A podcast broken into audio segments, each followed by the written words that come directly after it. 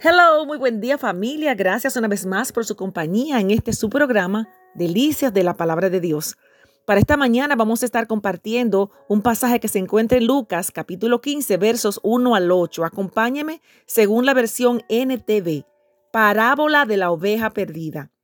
Los cobradores de impuestos y otros pecadores de mala fama a menudo venían a escuchar las enseñanzas de Jesús.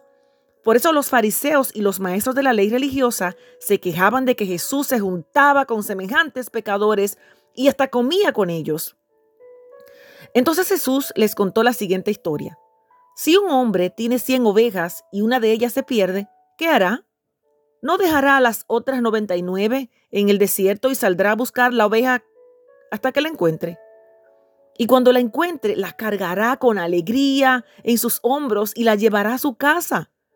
Cuando llegue llamará a sus amigos y vecinos y les dirá, alégrense conmigo porque encontré mi oveja perdida. De la misma manera, hay más alegría en el cielo por un pecador perdido que se arrepiente y regresa a Dios que por 99 justos que no se extraviaron. Aquí encontramos la necesidad de encontrar a los perdidos. Y aquí Jesús está representado a través de esta parábola, llamando la atención a los conocedores, a los maestros de la ley, a los fariseos que estaban enojados porque Jesús se familiarizaba con pecadores. Y de una manera muy fácil le dejó saber el siguiente mensaje, porque esta parábola fue dicha a los fariseos y a los escribas, pero ellos odiaban a la multitud de publicanos y pecadores quienes se acercaban para oír a Jesús. Ellos creían que se trataba de algo condenable, pero en realidad era el cumplimiento del mismo propósito para el cual el Señor Jesucristo había venido al mundo, salvar a los perdidos. Fue en respuesta a la acusación de ellos que Jesús reafirmó esta parábola de la oveja perdida, apuntando a los escribas y fariseos que nunca habían quedado quebrantados delante de Dios ni habían admitido su condición de perdidos. Aquí Jesús es un, está representado bajo el símbolo de un pastor. Las 99 ovejas representan a los escribas y fariseos, los que conocían la ley, ¿verdad? Que estaban enojados y la oveja perdida representa aquel recaudador de impuestos o al pecador arrepentido. Cuando el pastor se da cuenta de que una de sus ovejas se está perdida, deja las 99 y sale tras la que está perdida, la una. Habiendo encontrado esta una, la pone en sus hombros y la llevó a su hogar.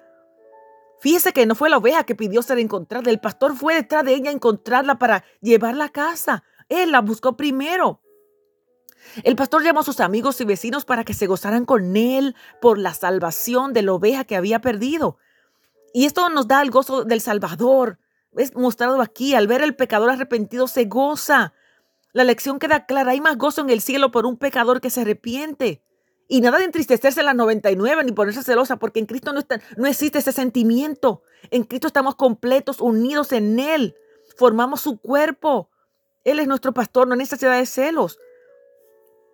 Y el gran argumento aquí es que el Jesucristo, nuestro Dios, tiene el gran gozo y satisfacción cuando ve a un pecador arrepentirse y no tiene, eh, no tiene agrado de los hipócritas que se creen justos, orgullosos, que no admiten su miseria y su necesidad de salvación. Y tal vez le parezca extraño que el pastor ya deja sus 99 por irse tras una. Recordamos lo, lo, vulnerable que son las ovejas perdidas, lo fácil que, que se pierdan más que otro animal, porque también se cree que es tonto, ¿verdad? Es representado la oveja de esta manera. Es distraída y ninguna es, es capaz de encontrar su camino por sí sola. El pastor es que la encuentra. Es interesante que la oveja perdida nunca se salvará por sí misma. Necesita ser encontrada por su pastor. Aquí esta parábola retrata, describe el gozo, el gozo que debe motivarnos cuando alguien se arrepiente, cuando alguien viene a Cristo. Un pecador arrepentido es un motivo de celebración. Y yo le invito a usted, sí, a usted que le encanta escuchar la palabra, pero que aún no se decide, necesita reconocer que necesita ser salvo en Cristo. Necesita encontrar ese, ese Salvador que le cargue, que le cuide, que le dé esperanza, garantías de vida eterna. Y nosotros, las 99, estaremos contentos de celebrar que juntos esperamos que llegue para que formamos ese 100, esa plenitud en Cristo. Te esperamos, oveja. Oveja, te esperamos. El pastor salió a buscarte. No, no le rechaces, acéptale. Aleluya.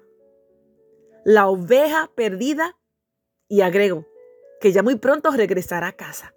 Bendecido día.